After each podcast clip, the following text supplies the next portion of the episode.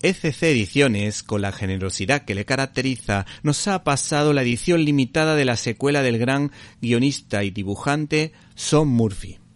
titulada Batman, la maldición del Caballero Oscuro en blanco y negro. El cómic en cuestión es de un gran nivel, sobre todo teniendo en cuenta que su autor, Sim Murphy, domina tanto una faceta como otra, es decir, las dos facetas del noveno arte, el dibujo y el guion es como si su autor se transformara en Frank Miller o Alan Moore y a la vez estuviera de alguna manera reencarnado en una especie de Jim Lee y John Romita Jr. Este tomo, al estar en blanco y negro, permite conocer mejor su trabajo como dibujante, haciendo sencillo lo difícil, lo que es una oportunidad para aprender a dibujar, pues incluso es capaz de crear viñetas asequibles para dibujantes noveles. Por otra parte, también es capaz de lograr escenas o viñetas realmente espectaculares, pues domina el juego de luces y sombras. Los retratos son insuperables. Consigue planos imposibles y además ofrece una serie de picados y contrapicados con los que sorprender al lector.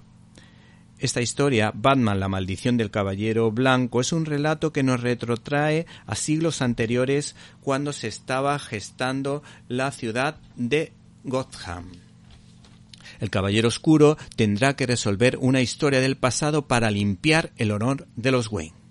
en la que Azrael, el supervillano de turno, dentro de una iglesia, hará una especie de misa negra que le permita blandir una poderosa espada tipo Excalibur, pero utilizada para el mal. Y es que la iconografía, por otra parte cristiana, está presente en esta historia tanto dentro como fuera del mar, y tanto del lado de las tinieblas como del lado de la luz.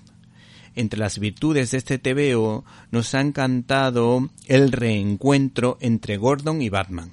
cargado de simbolismo, pues vuelven a entenderse sellando su acuerdo con un significativo apretón de manos. El tema del perdón es una constante en esta obra, pues a pesar del sentimiento de culpa de Bruce Wayne de no haber sido un buen padre al adoptar a Dick Grayson barra Robin, éste le perdona. La psicología de Alfred, al que el matrimonio Wayne consideraba uno más de la familia, resulta providencial para que el pequeño Bruce acceda a darle el último adiós a sus padres en el templo, a cambio del florete de su padre que se convierte en un símbolo para impartir justicia.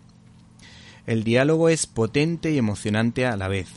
así como una conversación en la que un Batman